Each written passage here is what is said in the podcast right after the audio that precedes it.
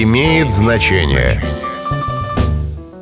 Здравствуйте, с вами Михаил Кожухов. Сегодня поговорим об избушке на курьих ножках. Выражение «избушка на курьих ножках» известно, конечно, каждому из детских лет. Немногие знают, что оно встречается и у Пушкина. Понятно, Пушкин не мог быть автором этого выражения. Он вставил в пойму Руслана Людмила готовый фразеологический оборот, с происхождением которого все очень просто. Избушками на курьих ножках на Руси называли временные или небольшие строения в лесу, которые вместо фундамента ставили на пеньки, деревья спиливали и на их основы клали поперечные бревна. Потом ставили сруб.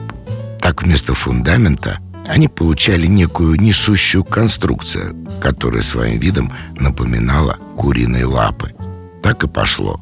Избушка на курьих ножках как символ чего-то временного, неосновательного, ненадежного. Ну и как жилище нечистой силы, бабьи-яги и тому подобной лесной нечисти. Используется это выражение и в иносказательном смысле, когда хотят подчеркнуть ветхость и убогость какого-нибудь строения. С вами был Михаил Кожухов. До встречи. Имеет значение.